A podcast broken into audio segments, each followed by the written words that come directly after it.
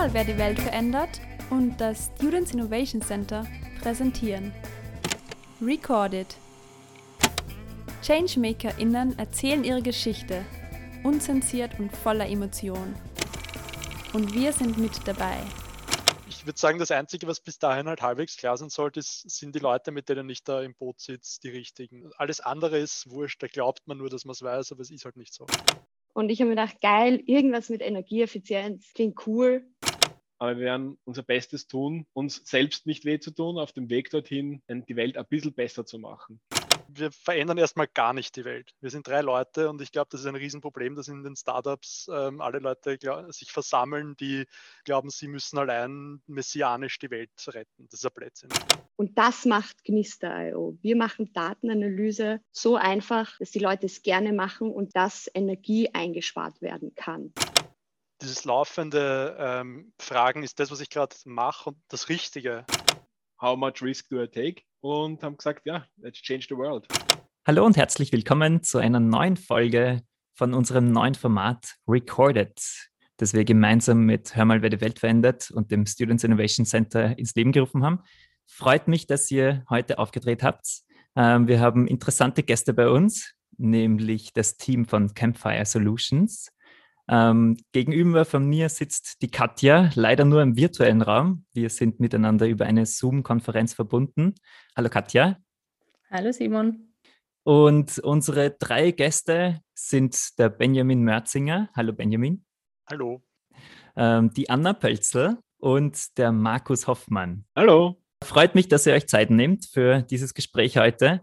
Äh, wir werden reden über eure Software Gnister und äh, wie sie funktioniert. Wir werden viel über verschiedene Daten reden und wie man zu Daten kommt. Wir werden über eure persönlichen Beweggründe reden und über die Umwelt und was man gegen die Klimakatastrophe machen kann und die Klimakrise, wie man die wirksam bekämpfen kann. Ähm, ja, ich, wir haben einige Fragen vorbereitet und ich freue mich schon auf das Gespräch. Und ich würde gerne persönlich starten mit einzelnen von, mit den einzelnen Stimmen von euch, dass man euch auch hört, nicht nur mich. ähm, wie hat alles begonnen bei euch persönlich? Und ich, wir haben natürlich im Vorfeld recherchiert. Benjamin, du hast äh, einen PhD an der TU gemacht und bist da im Rahmen eines Projektes auf, auf die Grundidee gestoßen. So habe ich das zumindest recherchiert. Stimmt das soweit, Benjamin? Ja, ich bin äh, beeindruckt. Ähm, ja, möchtest du diese Geschichte mal kurz so äh, stichwortartig quasi umfassen? Ja, gerne. Also vielleicht nur ganz kurz. Also ich habe die also eben an der TU mein, mein Doktorat gemacht und da war da so als Projektassistent angestellt und habe halt so mit Industriekunden gemeinsam forschungsnahe Projekte gemacht und bin da das erste Mal als Maschinenbauabsolvent auf, äh, in die Welt der Datenanalyse gekommen und habe geglaubt, äh, das ist alles total einfach und so Kant, also nicht neuronale Netze und da lasst man dann Super Mario ähm, selbstständig lernen, wie er die Levels ähm, bewältigen kann und solche Sachen. Da gibt es so YouTube-Videos. War total naiv, dass das alles total einfach geht, wenn man nur genug Daten hat. Und dann bin ich halt drauf gekommen, dass das überhaupt nichts ist und dass das alles extrem mühsam und äh, schmerzhaft ist.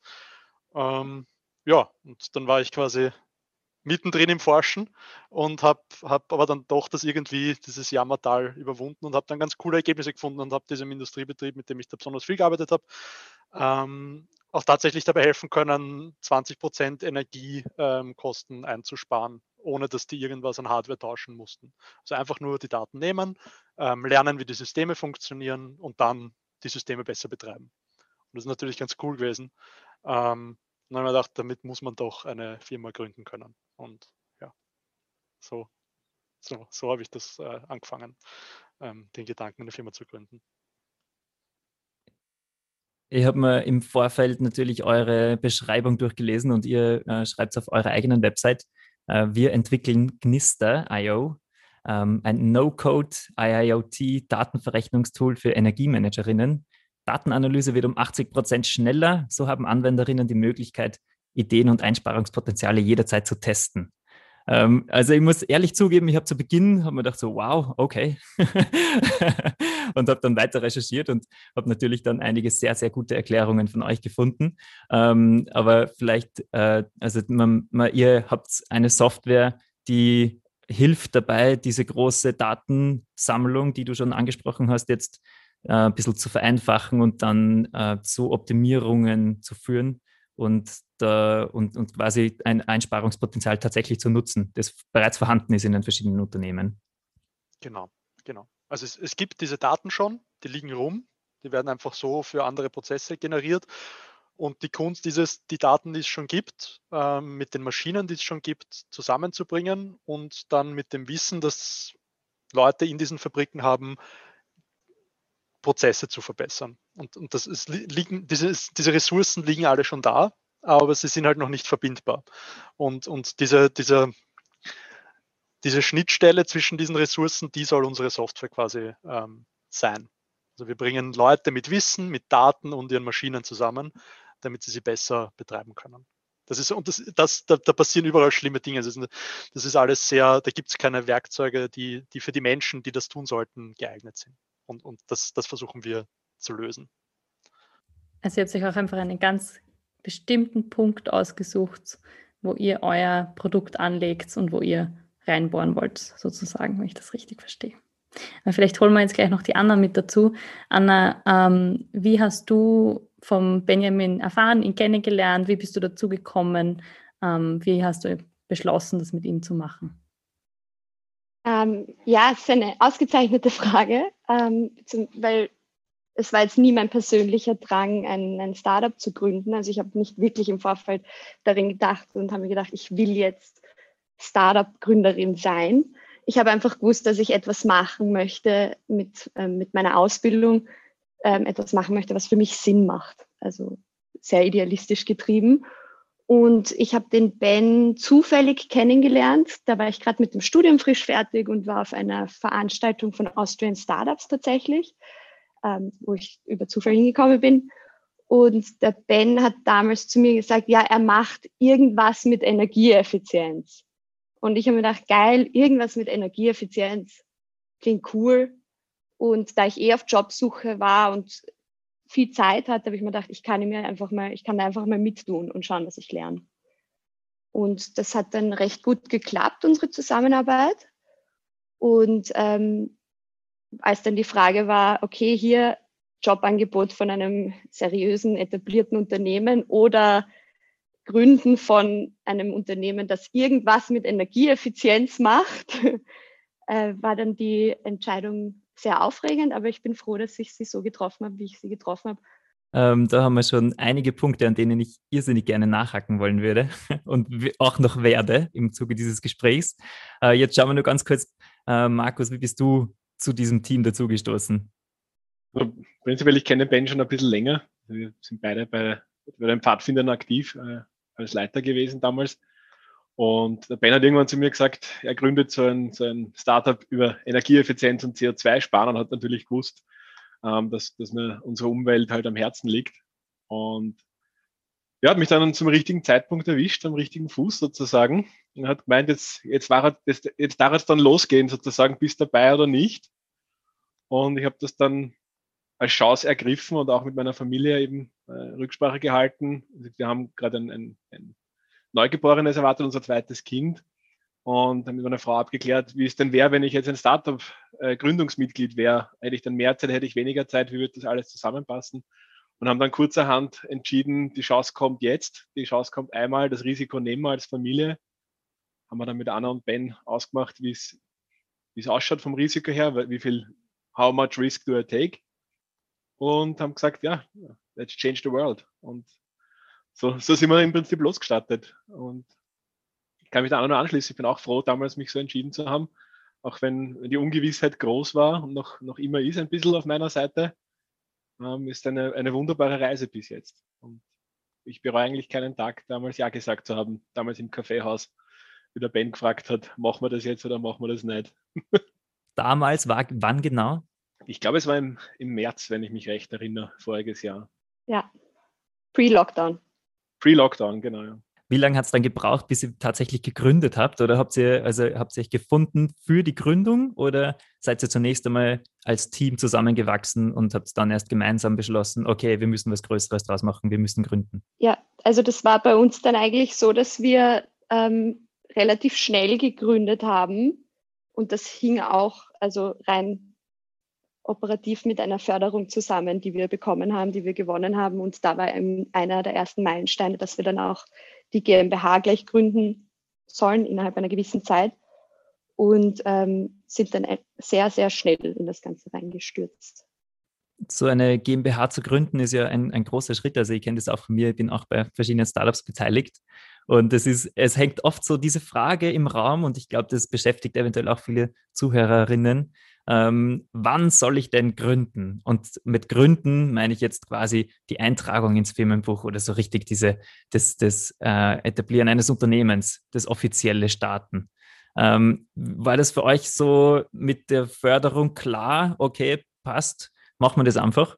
Oder, oder habt ihr das an Bedingungen geknüpft? Ja, wir schauen zuerst, wir müssen erst Untersuchungen machen, ob es wirklich Kunden gibt, Potenziale, genau auskundschaften und so ähm, bei verschiedenen Programmen mitmachen etc. Wie ist das bei euch abgelaufen, dieser Entscheidungsprozess? Entscheidungsprozess macht es vielleicht ein bisschen größer, als es wirklich äh, jemals sein kann. Ähm, also natürlich, die, diese, diese Förderung hat geholfen, weil da war einfach eine Deadline und wenn du bis dorthin nicht gegründet hast, dann verlierst du halt einen Haufen Kohle. Ähm, würde aber nicht sagen, dass wir in jedem Fall gegründet hätten äh, zu dem Zeitpunkt, weil es natürlich ein Aufwand. Und ich würde sagen, das Einzige, was bis dahin halt halbwegs klar sein sollte, ist, sind die Leute, mit denen ich da im Boot sitze, die richtigen. Alles andere ist wurscht, da glaubt man nur, dass man es weiß, aber es ist halt nicht so. Also, wenn du mich damals gefragt hättest, wisst ihr, was der Markt ist, hätte ich gesagt, ja, natürlich. Und natürlich habe ich es nicht gewusst. Ähm, es ist fast ein Jahr her. Und wahrscheinlich werde ich in einem Jahr wieder dasselbe sagen, weil das, also wenn man es richtig macht, dann ändert sich das. Und dementsprechend irgendwann muss man halt ins kalte Wasser hüpfen und ich glaube, das ist die einzige harte Kriterium, das ich halt festlegen würde, ist tatsächlich, das Team soll so stehen und man soll das Gefühl haben, das sind die Leute, mit denen ich diesen Vertrag, äh, an die ich mich so binden möchte. Und alles andere ist wurscht, weil ich kann dann neue Leute reinholen und so weiter, aber den Vertrag mit diesen Menschen, der ist fix in dem Moment, wo man die Firma gründet.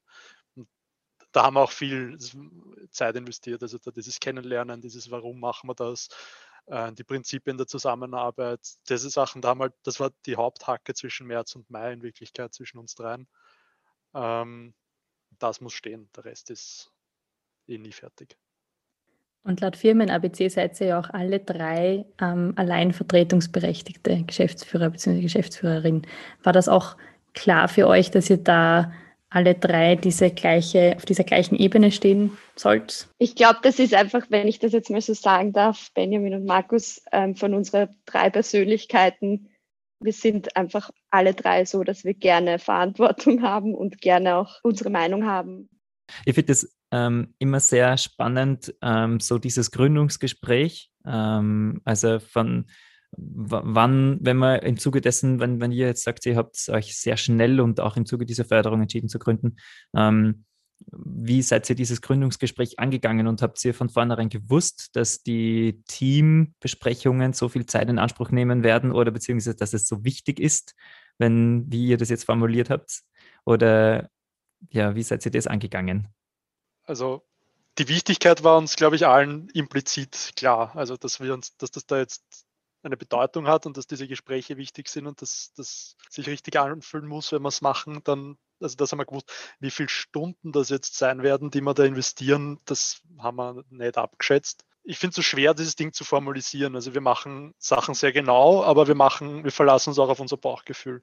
Also es ist, es fällt uns sehr schwer, solche Sachen, also mir zumindest, ähm, solche Sachen dann wirklich mit so einem Prozess vorzuschreiben, weil dann kann ich halt im, im Moment nicht darauf reagieren, was es jetzt braucht. Ähm, das war halt mein Zugang zu dem Ganzen. Also wenn ich das Gefühl habe, da müssen wir jetzt noch einmal drüber reden, dann haben wir noch einmal drüber geredet. Und bei den anderen beiden ging es, glaube ich, auch nicht anders. Also das, das kann man, das ist wie wenn man wen kennenlernt. Das, es ist ja genau das. Also, du, du, kannst auch nicht schreiben, zuerst, zuerst, trifft man sich und dann redet man über A, B, C und dann macht man sich noch einen Termin aus und dann irgendwann ist man dann verliebt oder weiß ich nicht, was dann halt das Ziel von dem Gespräch ist. Das ist ja, das ist ja ich hätte auch gern, dass das so einfach ist, so ist halt nicht so. Aber habt ihr einen ausformulierten Gründungsvertrag zum Beispiel? Ja, also wir haben einen, einen Gründungsvertrag, den haben wir auch äh, gemeinsam im Prinzip ent entwickelt. Da stehen die für uns wichtigen Randpunkte drinnen. Wir haben natürlich nicht unsere komplette persönliche Beziehung in einem Vertrag niedergegossen. Wir haben sehr viele Teile einfach zwischenmenschlich uns ausgemacht und, und reden da auch immer wieder drüber. Auch das ändert sich ja, ja ständig. Also Unternehmen gründen und dann ewig so bleiben, glaube ich, ist das Team gar nicht möglich. Also die, die Außeneinwirkung ist zu groß auf, auf uns drei jetzt zum Beispiel, als, als dass man, dass man alles, alle Eventualitäten schon niedergeschrieben hätten. Das muss ich auch ganz offen sagen. Aber wir haben die großen Blöcke haben wir einfach geregelt. Also ähm, und das, da waren wir uns im Vorhinein, Vorfeld einfach klar. Da haben wir uns damals im Lockdown ähm, einfach oft getroffen, haben es niedergeschrieben, die wirklich wichtigen Punkte und beim Rest haben wir uns ausgemacht, dass wir, dass wir ehrlich miteinander sind, dass wir offen sind und immer wieder drüber reden. Und jetzt hat sich das ein bisschen etabliert, so dass wir, ich sage jetzt einmal, monatlich einfach drüber reden, wie es, uns so geht in der Firma, wie es der Firma geht, wie läuft es gerade, wie steht's und wie, wie fühlen wir uns als, als eben als Gesellschafterin oder Gesellschafter, ist, ist das noch alles richtig? Und ich glaube, dass das das, was uns als Firma besonders und speziell macht, dass wir eben nicht versucht haben, alle Eventualitäten abzubilden und uns äh, zu mauern gegen gegen Unvorhersehbarkeiten, sondern wir haben einfach gesagt, alles, was unvorherbar auf uns zukommt, lösen wir zu dritt.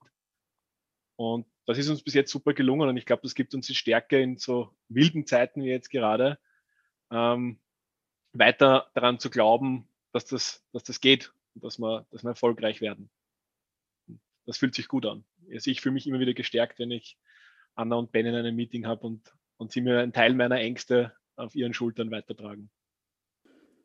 Was ich da ganz stark raushöre, ist, dass einfach extrem viel Vertrauen zwischen euch da ist und die Gesprächsbasis passen muss. Also das, ich, ich glaube, das kann man wahrscheinlich all, verallgemeinern für jegliche Firmengründung, Projekt, das man gemeinsam auf die Beine stellt oder sonst was. Wenn, wenn das zwischenmenschlich passt und das Vertrauen da ist, ist das wahrscheinlich um einiges wichtiger, als einen guten Vertrag aufzusetzen, stelle ich mir vor.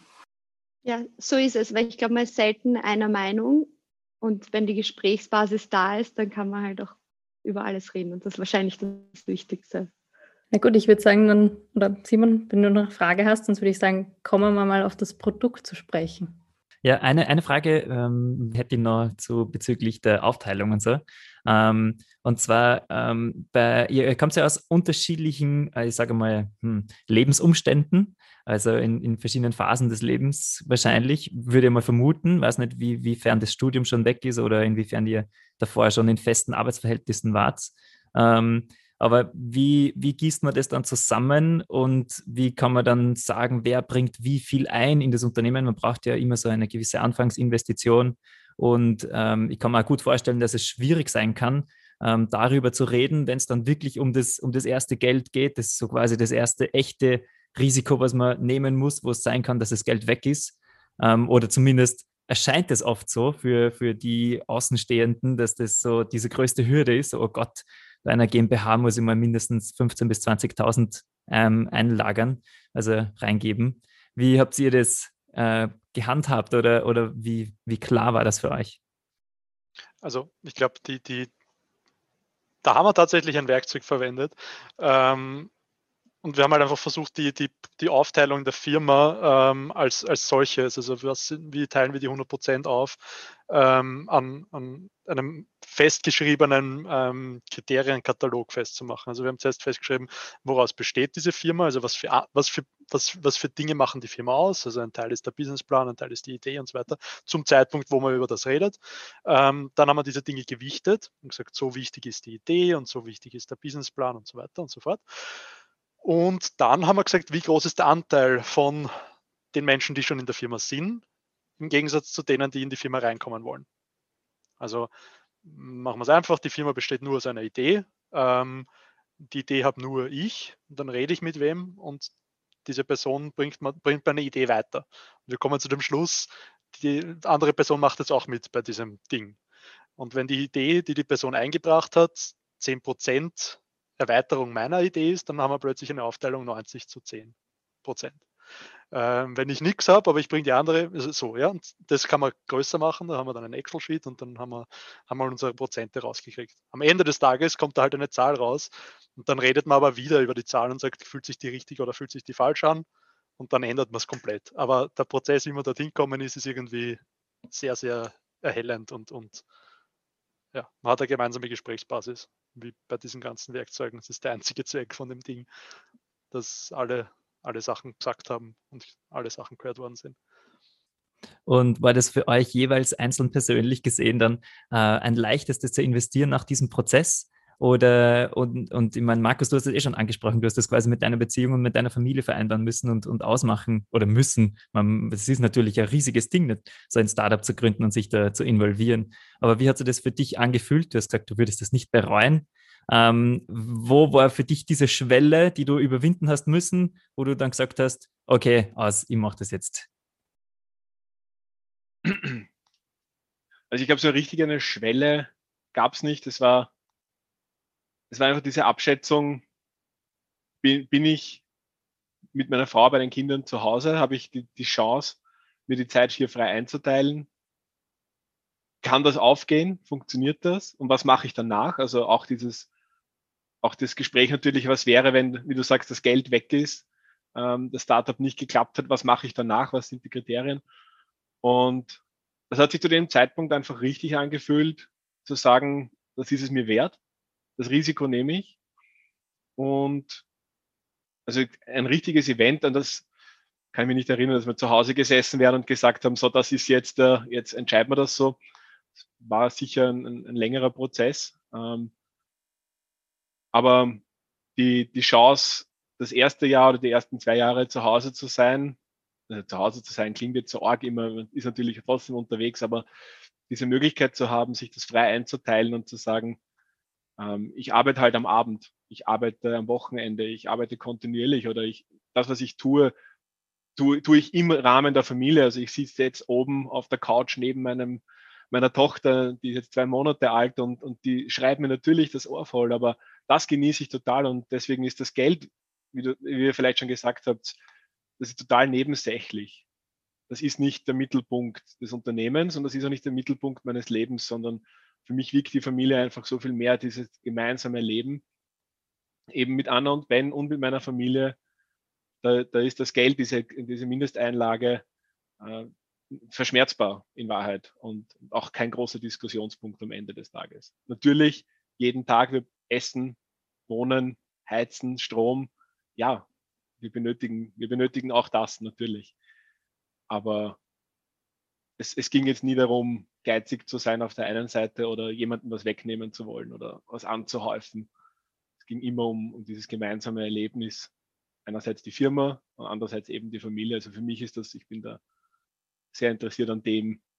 Und wir gehen jetzt eben auch einen Schritt weiter und gehen hinaus in die Welt und sagen, das gemeinsame Erlebnis auf unserer Erde ein bisschen was besser zu machen. Das ist das, was uns ja alle bewegt. Und dieses Gemeinschaftsgefühl, das sagt, wir gehen raus, wir müssen da was tun, wir alle zusammen. Und das ist unabhängig davon, wie wir gesinnt sind oder was wir tun, was wir beruflich machen. Das ist etwas, was uns jetzt alle trifft, weltweit. Das kennt keine, keine Leute, die weiter links oder weiter rechts wohnen oder weiter oben oder weiter unten. Wir gehen jetzt da raus und ein bisschen, ein bisschen diese Naivität, die, die ich sozusagen im, in, bei der Gründung des Startups mitgebracht habe, ist, glaube ich, auch das, was uns jetzt bewegt, rauszugehen und zu sagen, ja, wir, wir sind so naiv, wir glauben, wir können was bewirken und wir sind so naiv, wir glauben, es interessiert wirklich alle, ähm, weil wir zusammen jetzt gemeinsam was angehen müssen. Und ich glaube, das passt alles ganz gut in denselben emotionalen Topf hinein, ähm, vom, vom Gründungsvertrag weg äh, bis hin zu, ja, wir wollen ja gemeinsam eigentlich die Welt retten, unter Anführungszeichen ein bisschen das Orge ist, der, der Markus ist der geerdetste von uns dreien. Na, ich wollte noch was anderes sagen, ganz kurz, rein pragmatisch arbeitet man halt auch. Also wir machen jetzt nicht Urlaub, sondern diese Selbstbestimmung und dieses, ich kann halt machen, was sich richtig anfühlt für mich, das, das ist ein Element, was unsere Software so geil macht und warum unser Produkt so gut wird, wenn wir es halt nicht mit Schmerz machen, sondern wenn wir halt sagen, das fühlt sich gerade falsch an, das machen wir nicht.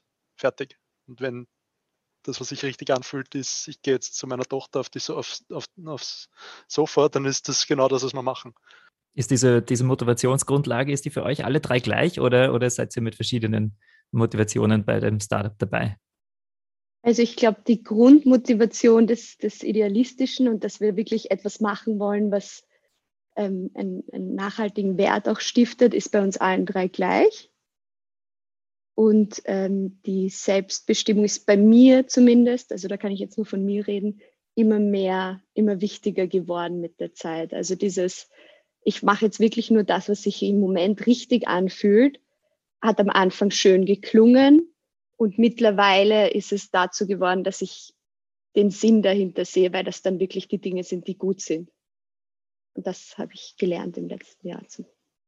Okay, Katja, dann kommen wir jetzt zum Produkt. Möchtest du kurz einleiten, wie es, funktioniert? Ähm, ja, wie es funktioniert, das ist eine gute Frage.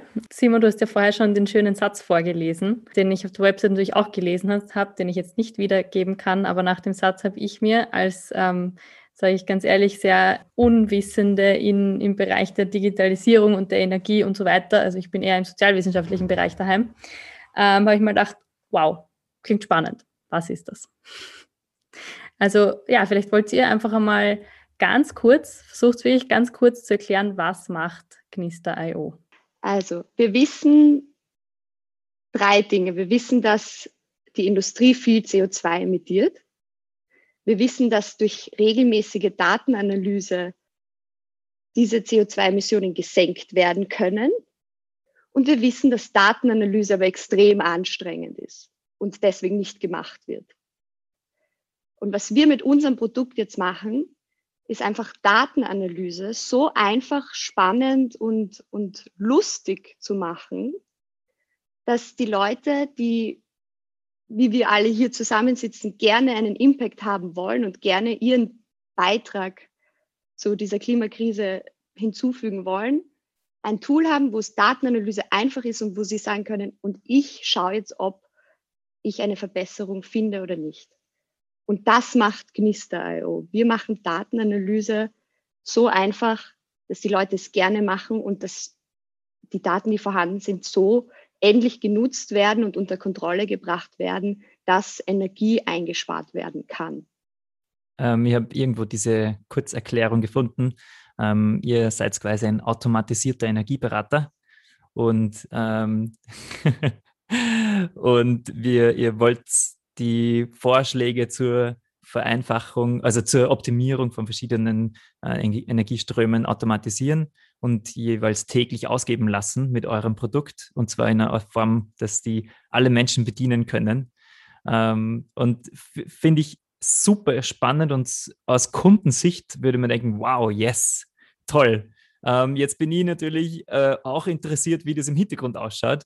Und ähm, ich, ich komme, also ich habe einen Mitbewohner, der ist von, der kommt von der Data Science Seite und er hat mir mal zwei Begriffe genannt, nämlich, dass es sowas wie ein, einen Data Lake gibt und ein Data Warehouse. Und um vom einen, vom Data Lake, was quasi einem See von Daten entspricht, die man noch nicht nutzen kann, zum Data Warehouse zu kommen, das einem strukturierten Haus entspricht, wo man genau weiß, wo welche Daten liegen, die dann dadurch auch nutzbar werden, ähm, ist ein extrem komplizierter Prozess und erfordert extrem viel mühsames Herumjonglieren mit verschiedenen Daten, Angleichen etc. Und wenn ich jetzt euer Produkt richtig interpretiert habe, dann nehmt ihr quasi genau diesen Prozess auf euch und äh, stellt auf Kundenseite ein schönes User Interface zur Verfügung, ähm, de, das man toll bedienen kann und durchforstet für die Kunden und Kundinnen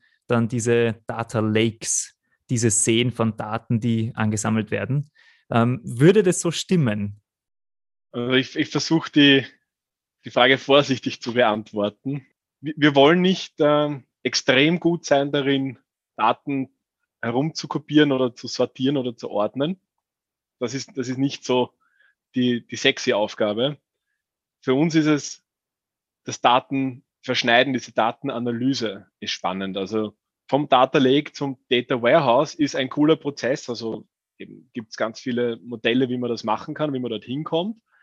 Aber das Problem ist, da haben wir noch nichts gelernt. Dann ist vielleicht strukturiert, dann, aber da haben wir noch gar nichts gelernt. Und die Leute, die jetzt zum Beispiel in einer Fabrik stehen, die können mit dem Data Warehouse ja nicht wirklich was anfangen. Die könnten vielleicht eine, eine Datenbank-Query schreiben oder einem Data Warehouse-Mitarbeiter sagen, welche Daten sie gern hätten, aber der Prozess wird immer langsamer. Das ist wie Kaugummi ein bisschen. Und das, das, das schleift sich dann so ein und irgendwann hört man auf, dorthin zu gehen. Irgendwann hört man auf, ins Data Warehouse hineinzuschauen und denkt sich eigentlich, das letzte Mal habe ich da reingeschaut und dann habe ich ein Prozent Ersparnis gefunden, wenn überhaupt, oder vielleicht habe ich gar nichts gefunden. Dann denkt man sich, das hat sich gar nicht auszahlt. Also auch auf der technischen Seite denkt man sich irgendwann, meine tonnenweise Skript haben sich nicht ausgezahlt. Jetzt haben wir diesen ganzen Prozess gemacht und viele Firmen machen das, eben wie du sagst, vom Data Lake zum Data Warehouse oder eben Queries ins Data Lake hinein. Und dann sitzen sie da und sagen, wir haben noch immer nichts gespart. Und auf der technischen Seite ist natürlich extrem leibend, sowas zu machen. Also ich als Techniker, ich genieße Datentransformationen ohne Ende. Ich finde das schön, wenn das dann schnell ist und, und viel ist und es gibt einen Progress Bar vielleicht auch noch. Das ist überhaupt das Ärgste.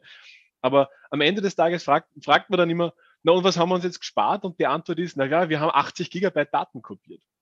Aber da unten steht noch immer ein Klimakompressor oder ein Elektromotor oder ein Kugeljager und da haben wir noch immer nichts gelernt darüber. Und wir als, als Gnist.io, wir wollen genau dort ansetzen, dass wir sagen, und das mit dem Lernen, was, was ist, was ist anzugreifen bei euch im Unternehmen? Das macht Gnist.io. Also wenn man ein Data Lake hat oder ein Data Warehouse, dann bindet man an das Gnist.io an. Das geht super intuitiv. Dann ist es angebunden, aber da hört es nicht auf, sondern da, genau da fängt es erst an. Also diese, diese Challenge, dieses, dieses Daten transformieren und laden, die Challenge, die überlassen wir den Großen, die das richtig gut können. Da gibt es ganz gute Firmen, die das wirklich, wirklich super können. Was wir machen, ist nachher auf einer super einfachen Oberfläche es ermöglichen, Informationen aus diesen Daten rauszubekommen. Zum Beispiel eine ganz kleine Frage, nutzt sich mein Kugeljager ab, wenn ich in Predictive Maintenance hineingehe? Kann, kann ich mich fragen, hat das einen Impact zum Beispiel, wenn der Filter verstopft ist, verstopft ist von meiner Klimaanlage auf meinen Strombedarf? Solche Fragen haben Leute, die stehen dort und denken sich erst, der Filter ist ja extrem schmutzig. Zahlt es sich aus, den zu tauschen oder nicht? Jetzt, in einem Jahr oder wann auch immer. Und die könnten das, und das ist das unsere Annahme und wir gehen davon aus und wir sind uns sicher, dass die das können, die können das am Papier sich ausrechnen. Die wissen, welche wo überall wie viel Strom hineinkommt, wie viel Widerstand, wie viel Druckdifferenz in einer Klimaanlage herrschen sollte. Und die wissen dann auch, wenn sie, wenn sie diese Zahlen bekommen, ist das gut, ist das schlecht, kann man da was tun? Können wir was besser machen? Können wir was schlechter machen? Was sie aber nicht können, ist ein Data Warehouse bedienen. Und die können das auch nicht so formulieren, dass einer im Data Warehouse ihnen das beantworten könnte. Das heißt, der Klassiker ist, man holt sich dann Energieberater und die, die stellen dieses Bindeglied her. Und du hast eh schon gesagt, also wir sind ein digitaler Energieberater und es geht dahin, dass derjenige, der sich jetzt nun fragt, ist sein Kugellager abgenutzt, ist seine Pumpe ineffizient oder ist seine Klimaanlage mal wieder wartungsbedürftig, in Gnist.io eine Berechnung zusammenhängt oder eben einen Kriterienkatalog definiert mit seinen Daten aus dem Data Warehouse. Da wird ihm natürlich geholfen, das anzubinden. Das hilft ihm der, der Data Warehouse-Mitarbeiter. Aber danach kann er täglich selber hineinschauen und sich seine Fragen beantworten. Das kann er dann in einer Oberfläche machen, ohne, ohne Skripte. Macht er per Drag and Drop, zieht er sich das zusammen und dann klickt er auf, ich hätte gerne eine Antwort bitte. Und wir berechnen das im Hintergrund mit all diesen Daten und spucken ihm dann eine, eine Kennlinie aus, eine Kurve, ein Excel-Sheet, was auch immer er möchte, um, um diese Antwort zu bekommen. Also auch hier werden wir dann wieder natürlich mit Unternehmen zusammenarbeiten, die diese Visualisierung extrem gut können, weil auch das können andere schon sehr gut. Aber was wirklich fehlt, ist aus, aus diesen riesengroßen Daten einfach Sinn machen. Sinn in Form von Berechnungen, Sinn in Form von Analysen, einen Kriterienkatalog formulieren. Und das können die Leute extrem gut, die diese Maschinen kennen. Das sind die, die es teilweise mit aufgebaut haben, die seit 15 Jahren, 20 Jahre diesen, diesen Shopfloor maintainen. Die, die sitzen dort, die entscheiden mit, welche Maschinen angeschafft werden, die entscheiden mit, wann ein Wartungsintervall zu tätigen ist. Und den Leuten wollen wir es ermöglichen, dass sie diese Daten, die sie selbst angeschafft haben, die gesammelt werden sollen, verrechnen können und dann analysieren können. Und das Ganze ohne, ohne dass sie ein langes, langwieriges Forschungsprojekt benötigen. Was halt bei, bei Gnista dann sehr, sehr cool ist noch dazu, die Leute, die Lösungen finden in ihrem Unternehmen und sagen, okay, bei mir hat das voll Sinn gemacht, können dann diesen, diese Lösung auch mit anderen Unternehmen teilen. Und das ist, glaube ich, auch etwas, was uns irrsinnig unterscheidet, weil wir gehen einfach davon aus, dass wir alle in diesem Kampf sind, in diesem Klimakampf und dass wir alle, wenn wir was finden, alle daran interessiert sind, diese Lösung so schnell wie möglich auch zu verbreiten. Und dafür bietet Gnister.io einfach eine perfekte Plattform, weil wir einfach durch diese einfache Datenanalyse die Basis dafür schaffen, gemeinsam Lösungen zu finden. Der Energieberater, der, die Energieberaterin kann ihr Wissen in mehreren Unternehmen gleichzeitig teilen. Wir verwenden da gerne ein Schaubild. Ähm, wir wollen ein bisschen das Netflix der IoT-Datenanalyse sein. Und das kann man sich so vorstellen. Davon, also die Filme sind sozusagen die Lösungen, die Datenanalysen, die schon funktionieren bei jemandem. Wir nennen sie übrigens Sparks. Und ein Unternehmen, das jetzt Daten hat, teilt nicht die Daten, sondern schaut sich diese Filme an, was die so machen und denkt sich, die hätte ich auch gern über meine Daten drüber gelaufen lassen. Also die würde ich gerne anwenden. Und so kann man mit Gnister.io irgendwann sagen, das ist die Analyse, die bei mir Sinn macht, das sind meine Lieblingsfilme und ich möchte, dass bitte meine Daten da einmal im Monat oder in einem Intervall durchgejagt werden und habe so ständig die Kontrolle, dass wenn es Lösungen gibt, wenn es Verbesserungen gibt, dann weiß ich darüber Bescheid. Aber weiter muss ich mir auch keine Gedanken über diese Welt der Datenanalyse machen. Vielleicht noch ein Detail, ähm, eine Sorge, die ich rausgehört habe, dass Daten in die Cloud gemoved werden. Wir, wir arbeiten ähm, ganz heftig daran, dass das nicht der Fall ist. Also wir achten darauf, dass hier nur Lösungen ausgetauscht werden aber es gibt immer die Möglichkeit, seine Daten und auch eben die, seine Gnister.io-Instanz bei sich im Unternehmen zu behalten. Super. Ja, ich wollte auf einen anderen Aspekt noch kurz eingehen, den die Anna vorher erwähnt hat. Ähm, du hast gemeint, wir sitzen ja alle im gleichen Boot und die unterschiedlichen Firmen wollen voneinander profitieren und wollen alle mithelfen, die Umwelt zu schützen. War so das, was ich rausgehört habe. Und da wollte ich jetzt nachhaken und fragen, ob die Optimierung für eure Kunden und Kundinnen wirklich die Optimierung der nachhaltigen Prozesse im Vordergrund steht oder ob es auch einige gibt, die einfach sagen, ich möchte Geld sparen, ich möchte äh, einfach meinen Prozess optimieren, äh, damit ich finanziell besser dastehe. Ich glaube, im Moment ist es für uns sicher ein einfacherer Einstieg zu sagen, ja, mit uns könnt ihr Energiekosten sparen, gerade eben zum jetzigen Zeitpunkt und als, als Einstiegsargument. Aber die, und das sind dann die Kunden, aber die, die User unserer Software, das sind wirklich Leute, die in Unternehmen sitzen und es satt haben, den CO2-Fußabdruck jedes Jahr mit Pi mal Daumenzahlen zu berechnen, wo kein Mensch weiß, ob das stimmt. Das sind einfach Leute, die wirklich auch Interesse daran haben, wirklich zu wissen, was da wirklich abgeht und die, die es dann ärgert, weil die Daten sind da. Nur der Prozess ist einfach kompliziert. Und die gibt es heute schon, diese Menschen. Und da darf man auch nicht naiv sein. Also Firmen, mit denen wir reden, die sagen nicht, bitte helft uns die Welt zu retten. Also keine einzige Firma hat das jemals gesagt, ähm, weil das halt einfach nicht die Maßzahl ist, mit der die bewertet werden. Also die müssen ähm, Geld produzieren für ihre EigentümerInnen. Und das ist ihr Job und nicht die Welt zu retten. Das ist schlecht, da kann man auch darüber diskutieren, dass das blöd ist, aber es ist halt also. also. Das die Anna anspricht, ist aber extrem wichtig, nämlich jede noch so böse Firma besteht aus Menschen und die sind unsere Nutzer. Und das Einzige, was wir im bestehenden System tun müssen, ist diese Menschen, die am Abend heimgehen und dann ihren Kindern in die Augen schauen, die vielleicht, weil es Freitag war, bei Fridays for Futures, äh, for Future demonstriert haben, denen die Möglichkeit zu geben, obwohl sie in einem eigentlich nicht optimalen System sind, trotzdem das Ding besser zu machen. Das ist, das ist das, warum wir so drauf setzen. Die müssen wir nicht überreden. Wir müssen denen nicht erklären, dass das wichtig ist. Die wissen das eh alle. Wir geben ihnen nur ein Werkzeug, dass sie es tun können, ohne dass, es, dass sie einen eigenen Job dafür anfangen müssen. Das, wir machen die, die Schwelle so niedrig, dass, es, dass sie es alle auch können. Und da gibt es extrem viel ähm, Luft nach oben. Und das wird sich auch, es wird sich auch, es wird besser. Aber wir müssen halt jetzt anfangen, eine Firma zu gründen und nicht erst in zehn Jahren, wenn alle Firmen draufkommen sind, weil dann ist halt spät. Also das, das reicht nicht. Ich glaube, Katja, da würde unsere Frage, unsere große Frage quasi gut drauf passen, die vom Podcast allgemein. Wie verändert ihr die Welt?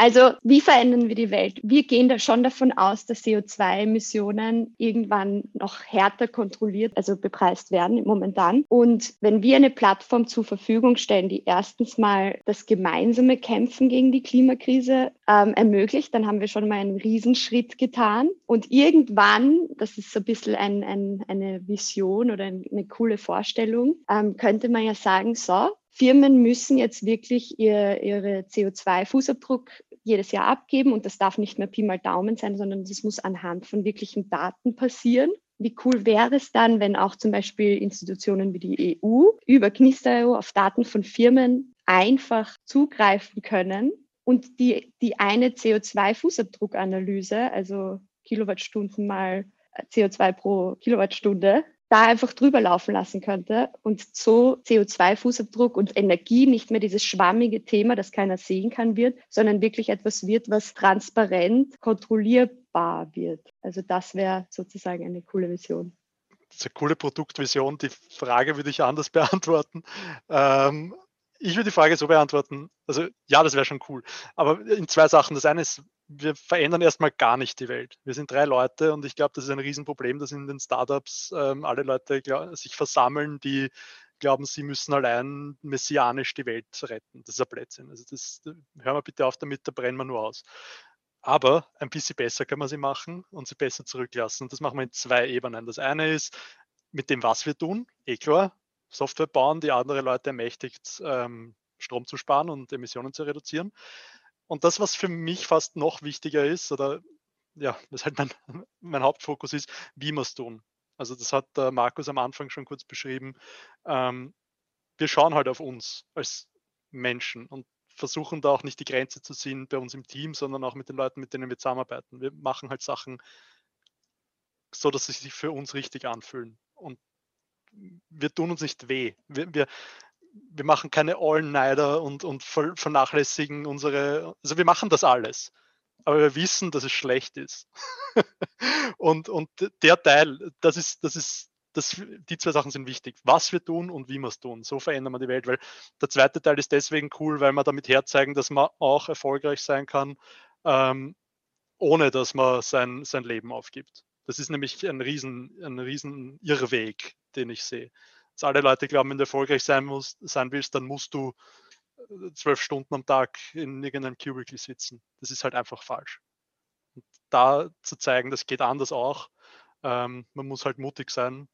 Leider noch, ähm, weil nicht jeder hat, hat, das, hat, das, hat das Kapital, um mutig zu sein. Ähm, das ist für mich mindestens genauso wichtig. Genau, die persönliche Ebene und auch das nachhaltige Umgehen mit den eigenen Ressourcen ähm, steht bei euch da auch ganz wichtig äh, im Vordergrund dabei. Das finde ich unglaublich schön und das bringt uns auch zu unserem Abschlussteil. Da wollen wir noch ein bisschen mehr auf die persönliche Ebene eingehen. Und vielleicht als erste Frage gleich ähm, haben wir den Blog, wie die Emotionen im Hinblick auf das Gründen bei euch waren. Einfach, was euch spontan an, einfällt. Was war so die, die Hauptemotionen während des Gründungsprozesses? Also für mich die, die Hauptemotion ähm, des Gründungsprozesses war schon Aufbruch ins Neuland.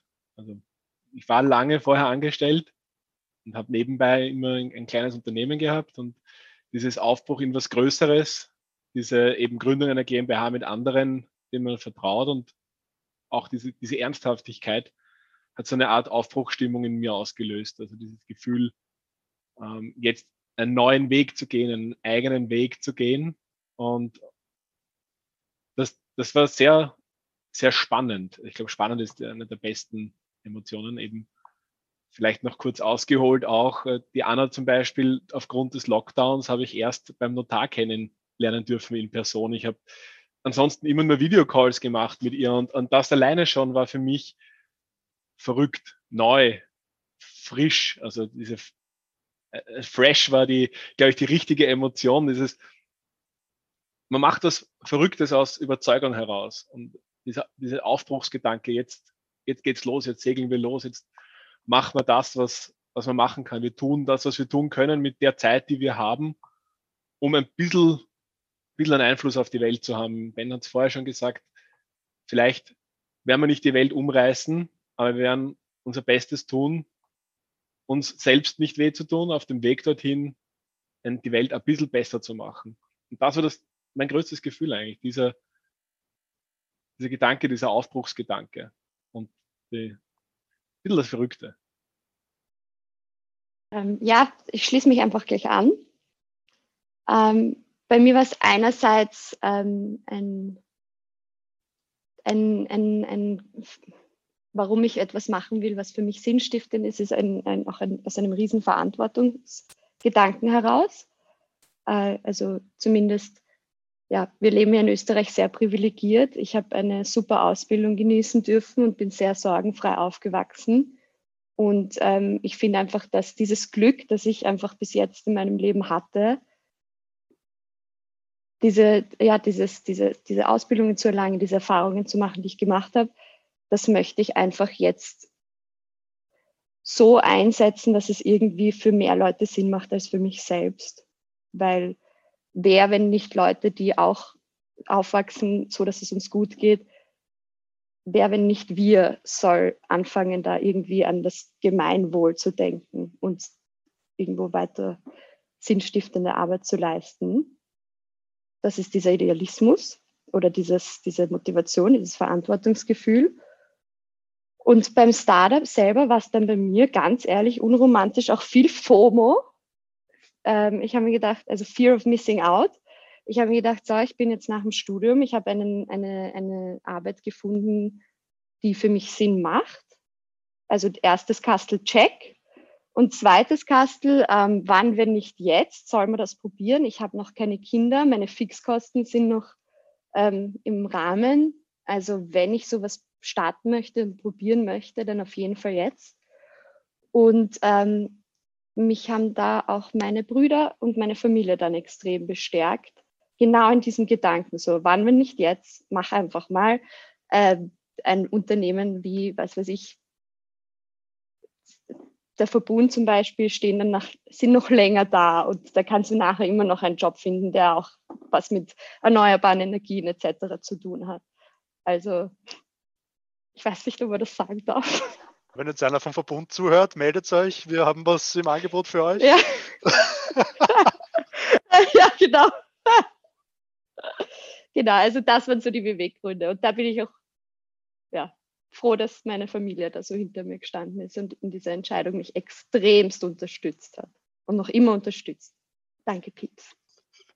Ähm, ja, also ist jetzt alles, also positive Gefühle ist, glaube ich, kein richtiges Gefühl, aber ähm, ich, ich würde noch ergänzen, bei mir ganz viel Dankbarkeit und auch so, so also Dankbarkeit, dass, dass, dass diese zwei Menschen sich da jetzt auf was einlassen, dass das ähm, dass ich ihnen irgendwie am Anfang zumindest schmackhaft gemacht habe.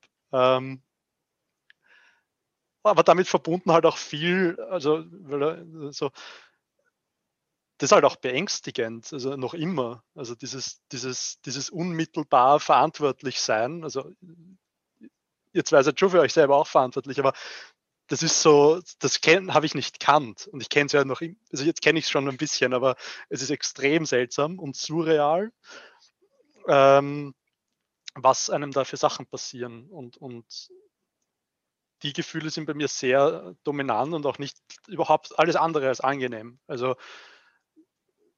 dieses, dieses, ähm, dieses laufende ähm, Fragen, ist das, was ich gerade mache und das Richtige? Also sollte ich jetzt gerade in dieser Minute, wo ich da mit euch sitze, was anderes tun, als, als über meine Gefühle reden, damit sich dann irgendwelche ähm, Menschen in einem Podcast anhören. Und die Antwort kann nur ich geben.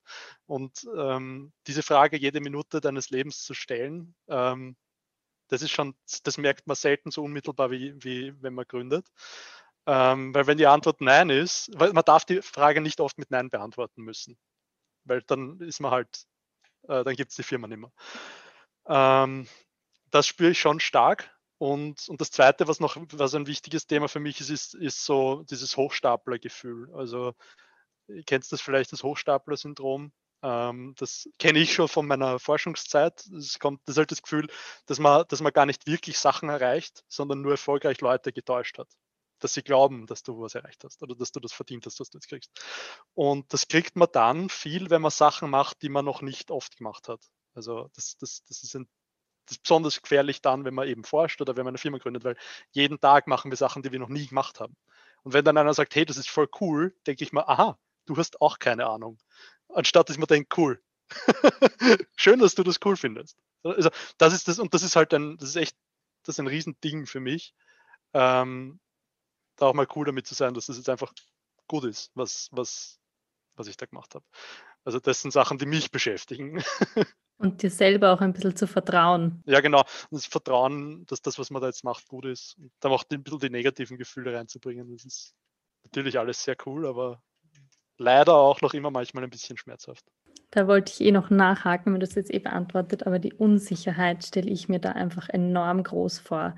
Und Anna, du hast auch schon gesagt, für dich waren deine Brüder wichtig, aber ähm, wie ist das generell während dem Gründen? Familie, Freunde sind wahrscheinlich unglaublich wichtige Ansprechpartner für euch gewesen, nehme ich einmal an.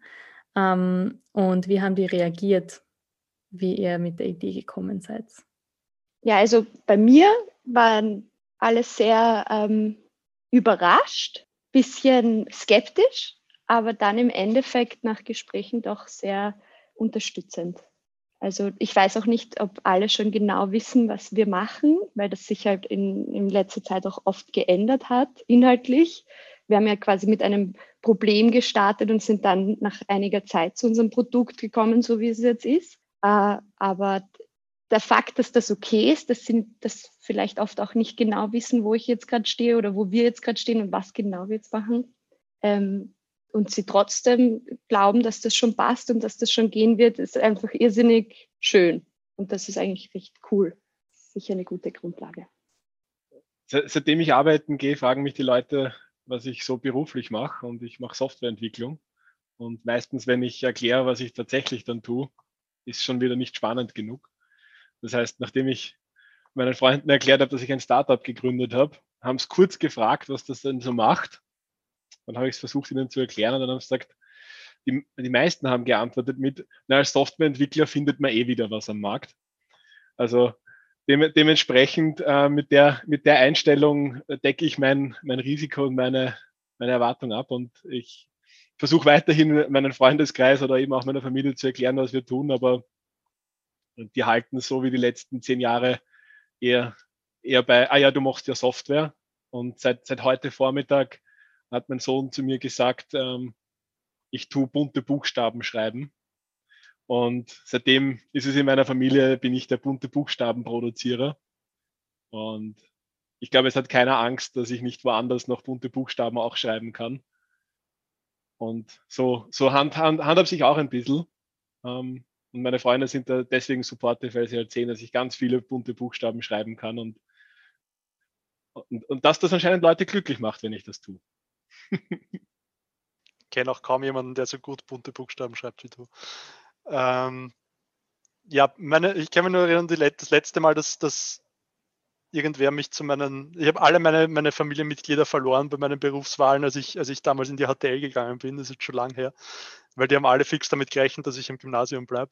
Und ich habe dann irgendwann beschlossen, ich gehe jetzt auf die HTL und dann war ich auf der HTL. Und dann hat mich niemand mehr gefragt, was ich tue, ab dem Moment. Ähm, ja, das war das und, und ja, also was halt schon total hilft, ist dann auch so ähnlich wie bei der Anna, ähm, dieser bedingungslose Rückhalt ähm, bei allen. Also das ist schon eine Ressource. Also ein, enorm schön zu hören, weil ich finde, das kommt sehr oft zu kurz bei diversen, auch bei, bei anderen Podcasts und so, wo es halt um die Gründungsgeschichte geht, ähm, dass, dass dieser persönliche Aspekt von jedem Einzelnen, von den Gründungsmitgliedern, dass der ähm, für mich zumindest sehr relevant ist, wenn ich jetzt ein, ein Unternehmen gründe, möchte ich ähm, beschäftigen mich ja sehr viele sehr persönliche Fragen, nicht nur jetzt die Idee betreffend, sondern auch was, wie geht es mir damit, wie kann ich in einem Team glücklich sein, etc. Und da habt ihr wertvolle Einblicke gegeben. Dafür bin ich sehr dankbar und wahrscheinlich auch die Zuhörerinnen. Ähm, jetzt zum Abschluss nur kurz äh, ein letzter Block, das Voraussicht, was sind jetzt die nächsten Schritte? Also was ist Status quo und äh, wo wird es hingehen? Es ist so, um ganz kurz zu umreißen, wo ihr schon überall wart. Ihr habt bei Green Start mitgemacht und wart unter den Top 10 Platzierten. Ihr habt die Student Innovation Challenge gewonnen, sogar soweit ich das richtig erinnert habe. Ihr habt es bei iSquare C, korrigiert es mir jederzeit, wenn ich falsch liegen sollte, ähm, habt es bei iSquare C mitgemacht, also einem TU-Zusatzdiplom ähm, quasi neben dem, neben dem Studium und ähm, habt also verschiedene, habt auch Fördersummen im, im, sechsstelligen Bereich, habe ich irgendwo aufgeschnappt, schon akquirieren können ähm, für Forschung etc. Das bedeutet, ihr habt sicherlich auch noch relativ objektiv messbaren Maßstäben, weil Benjamin, du hast das ja mal gesagt, es ist oft schwierig, diese Maßstäbe zu finden und zu wissen, wo man steht, vor allem in der Startup-Welt, wenn man neue Wege ähm, geht. Ähm, aber selbst nach objektiven Standards habt ihr einfach schon sehr viel erreicht und, und könnt, glaube ich, zu Recht sehr stolz sein. Aber jetzt würde ich gerne wissen, wo steht sie momentan und wo geht es circa hin? Also da bricht natürlich jetzt schönes Hochstapler-Syndrom auf. Also, ah, den Simon haben wir erfolgreich getäuscht. Nein, ist schon ziemlich cool alles. Du hast schon recht. Ähm, zum I2C, also im I2C, da gibt es, die haben mehrere coole Angebote. Das ist du angesprochen hast, das ist eben dieses Erweiterungskurriculum für Studierende. Wir waren ähm, tatsächlich im Inkubatorprogramm von denen. Das heißt, wir waren alle schon nicht mehr Studierende. Da haben wir das erste Jahr unserer, unserer Firma dort mit, mit ganz vielen tollen Mentoren verbracht. Ähm, ja, momentan stehen wir mittendrin in der Entwicklung unseres, ähm, unserer, der Beta-Version unseres, unseres Tools, also von Gnister.io. Das wird dann so, wenn alles, nein, das wird immer time-driven, das wird im April online gehen in einer Closed Beta. Und also Closed Beta heißt, man darf nur mit Einladung rein. Und dann werden wir anfangen, unser Baby in, in großem Stil mit, mit den vielen großartigen Menschen da draußen äh, zusammenzubringen. Und dann werden wir mal schauen, ob wir denen auch wirklich helfen können, ihre, ihre ähm, Betriebe besser zu verstehen. Und das ist eigentlich das Hauptding, das, das uns gerade als Firma beschäftigt. Parallel ähm, schauen wir natürlich äh, nach wie vor, wie wir ähm, das Ganze auch monetarisieren können, ähm, weil diese Free-User werden free sein. Und wir werden jetzt nicht davon den, von den Menschen im Shopfloor Geld verlangen. Äh, wir haben auch schon einige coole Ideen, eben mit diesem Energieberater-Ansatz. Ähm, genau, das sind unsere zwei Schwerpunkte. Und alles andere ist quasi so Technicalities wie dafür sorgen, dass wir weiterhin Gehälter zahlen können und sowas. Aber als Fokus unserer Firma diese zwei Baustellen. Und ja. Und die größte Hürde würdet ihr wo sehen momentan? Das ist echt eine schwere Frage. Ähm, wir sind in einer total ähm, traditionellen Industrie. Ich habe das eh schon kurz ähm, gesagt. Also da machen alle das Gleiche. Das ist, das, das ist eine Chance für uns, aber es ist auch ein Problem. Weil ähm, wenn wir daherkommen und sagen, das muss nicht wehtun, das kann auch cool sein, dann schauen uns alle an und sagen, was, was seid ihr für Hippies? Ja, halt, das ist ein Kulturthema. Also dieses Ding, das wir da gerade angreifen, dieses Daten, Datenanalyse für, für Leute ähm, zugänglich machen, die eigentlich formal dafür nicht ausgebildet sind, äh, in einem Rahmen, wo sie dafür nicht mit Geld belohnt werden, weil, weil Nachhaltigkeit keine Währung ist, das ist ein richtig, richtig dickes Brett, das wir da bohren.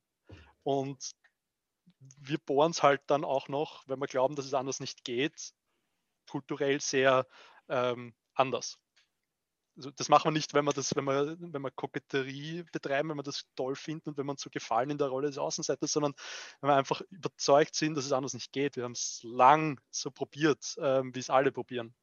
Wir sind zum Schluss gekommen, es geht nicht. Und da diese, dieses Ding festzuhalten und klar zu machen, worum es denn geht. Also ihr habt beide gesagt, ihr habt gelesen, was wir, was wir tun und ihr habt das nicht wirklich verstanden, was nicht euer Fehler, sondern unser Fehler ist, zeigt ja, wie schwer es ist. Ähm, und, und, und, das ist unsere größte Herausforderung. Und das kriegt man aber nicht weg, indem man jetzt noch mehr Texte produziert, sondern das kriegt man weg, indem man genau das tut, was wir jetzt gerade tun, nämlich ein Produkt bauen, Usern zeigen und hoffen, dass es ihnen gefällt. Und wenn ihnen was nicht gefällt, dann anders machen.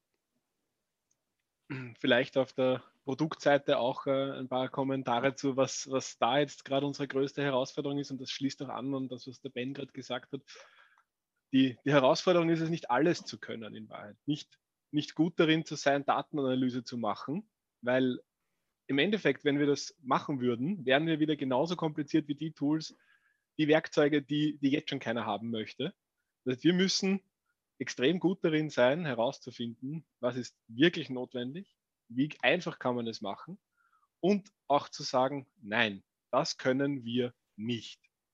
Und das ist das Schwierigste, mit, mit Kunden, die einem sagen, ich möchte etwas können, daran zu antworten, nein, das werden wir nicht tun. Und mit dem sind wir konfrontiert zu dritt, weil auch uns zu dritt fällt das schon schwer. Und wir fangen jetzt an, in Interviews einzusteigen mit, mit potenziellen Anwendern oder Kunden, Interessenten.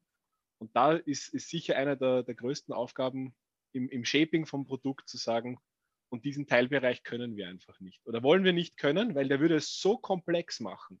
Der würde vielleicht nur für einen Teil der Anwender Sinn machen. Oder wir können es nicht gut abbilden, dass wir tatsächlich so dick auftragen müssen, dass wir sagen, wir können das nicht und wir trauen uns das zu sagen. Wir als kleines Startup trauen uns tatsächlich jemandem zu sagen, das tun wir nicht. Und ich glaube, das ist eine der, der größten Herausforderungen für die, für die kommende Zeit, auf der technischen Seite auf jeden Fall mit unseren Anwendern. Dass Industriesoftware Spaß machen kann und muss und dass das dann auch sinnvoll ist, wenn das so wird, das ist einfach das, wovon wir ausgehen. Und das wird einfach für uns extrem spannend, ob, ob und wie viele Menschen das genauso sehen. Aber wir gehen davon aus, dass alle Leute, die jetzt nachkommen, auch von den Unis, die jetzt in Jobs starten und auch Leute, die jetzt schon im, in, in, der Industrie sind, einfach so ähnlich ticken wie wir. Das, also, das muss nicht schmerzhaft sein. Es kann auch Spaß machen, cool ausschauen, obwohl es Industrie, Software und Datenanalyse heißt. Und das ist einfach die Herausforderung und gleichzeitig eben auch diese, ja, diese coole Chance. Und wie können unsere Hörerinnen und Hörer euch unterstützen? Wie könnt ihr von uns, unseren Hörerinnen und unseren Hörern profitieren? Ja, also da gibt es jetzt eine ganz klare Sache. Schaut euch die Seite gnister.io an und meldet euch für die Warteliste an zu unserem ersten, zu unserer ersten Beta-Version und ähm, testet, ob das cool ist. Sagt uns, ob das das ist, was, was Sie schon lange suchen. Das, so kann man uns gut unterstützen. Und wenn ihr wahrscheinlich keine, wenn ihr nicht glaubt, dass ihr User oder Userin sein wollt, oder wenn ihr nicht ein, zufälligerweise ein großes Industrie, ähm, eine große Industrieanlage habt, die ihr besser betreiben wollt, was wahrscheinlich für die meisten von euch der Fall ist, äh, schreibt uns einfach eine nette E-Mail. Wir lesen diese Sachen und wir sind Menschen und wir haben, wir haben Gefühle und wir freuen uns total, wenn Leute sagen, hey, das hat mir gefallen. Wenn ihr sagt, irgendwas hat euch nicht gefallen oder ihr seid wahnsinnig, schickt uns das auch, dann können wir uns beim Kaffee trinken ähm, drüber unterhalten. Also das, das, ist auch eine Form von Unterstützung. Wir freuen uns über das. Ähm, nur mal vielleicht ganz kurz als Wiederholung. Wie erreicht man euch am besten? Am besten erreicht man uns über Knister.io, wo man sich auf die Warteliste anmelden kann und dann als erste Userin im, in der Demo-Version von Knister dabei sein kann. Und alles, was ihr an, den, an die Podcast-Plattform, an Kommentaren an äh, die drei netten Menschen da schickt, werden wir natürlich weiterleiten und sonst findet ihr ihre E-Mail-Adresse sicher auch auf der Homepage. Genau, und gibt es jetzt abschließend ähm, noch etwas, was ihr den Zuhörerinnen mitgeben wollt, mitteilen wollt vielleicht? Ähm, ja, also genau das, was wir tun. Ähm, seht, wenn, wenn ihr in einem Umfeld seid, das, das, das sich für euch komisch anfühlt, wo ihr euch denkt, ich bin gerade falsch, weil das, das kann ich gerade nicht. Ähm, glaubt nicht, dass ihr falsch seid und das Umfeld richtig, sondern denkt darüber nach, ob es nicht vielleicht andersrum ist. Und wenn ihr es nicht ändern könnt, es macht überhaupt nichts. Ihr könnt es noch immer, ihr wisst zumindest, dass ihr nicht falsch seid. Ähm, ja, so baut man nämlich auch super Software, wenn man so denkt. Oder einfach in kleinen Schritten ändern. Wie du vorher gesagt hast, alleine ihr drei werdet die Welt nicht retten, aber ihr werdet euren Beitrag dazu leisten. Voll. Genau, ich glaube, das sind super schöne Abschlussworte. Ähm, ihr werdet natürlich all diese Informationen und die, die zugehörigen E-Mail-Adressen, Websites etc. finden auf, in unserer Beschreibung von diesem Podcast. Also einfach nach unten scrollen. Ähm, Katja, fällt dir noch etwas ein oder? Ja, mir fällt noch einiges ein, was ich gern von euch wissen würde, aber ich denke, für heute haben wir das Wichtigste besprochen und vielleicht können wir ja wirklich einmal ein Update geben oder noch einmal eine Folge machen und schauen, wie es euch dann geht. Wir bedanken uns herzlich für dieses schöne Gespräch mit euch. Also es hat mich wahnsinnig gefreut. Es war echt super schön von euch zu hören. Wir haben noch viele mehrere Fragen hätten wir in petto gehabt, die wir abhandeln hätten können. Ähm, es ist natürlich immer die Zeit, ähm, die, die knappste Ressource. Aber es war jetzt schon sehr viel Interessantes dabei. Also es war, ich glaube, es ist, ähm, wir können sehr profitieren davon. Und auch alle, die später gründen wollen, ähm, haben da sicher äh, interessante Dinge mitbekommen heute. In diesem Sinne vielen Dank und äh, wir wünschen euch natürlich noch alles Gute auf eurem weiteren Weg für die nächsten Meilensteine und so. Ähm, wir werden hoffentlich ein bisschen verbunden bleiben und eventuell euch sogar nochmal einladen, wenn ihr dann später mal wieder was ähm, Neues in die Wege geleitet habt und die Welt verändert habt, auch wenn auch nur ein kleines Stück. ähm, genau, vielen Dank fürs Dabeisein und fürs Zuhören von unserer Seite. Danke für Dankeschön. die Einladung. Sehr gerne. Ciao. Ciao. Tschüss. Wir freuen uns, dass ihr bei dieser Recorded-Folge wieder eingeschaltet habt. Für uns war das ein wirklich spannendes Gespräch. Und wenn ihr das genauso seht, dann schaltet es doch bei der nächsten Folge auch wieder ein. Ähm, uns könnt ihr erreichen unter der E-Mail-Adresse podcast.sick-vienna.at oder von Hör mal, wer die Welt verändert. Das ist die podcast.oehboku.at. Genau, und wir werden dann die jeweiligen Anfragen natürlich auch gerne weiterleiten an das Team. Die Recorded-Folge kommen immer am 14. jedes Monat heraus. Also es wird wahrscheinlich in einem Monat dann wieder eine Folge geben. Wir freuen uns, wenn ihr wieder dazu auftritt. Und wir verabschieden uns für heute. Vielen Dank. Bis zum nächsten Mal. Ciao.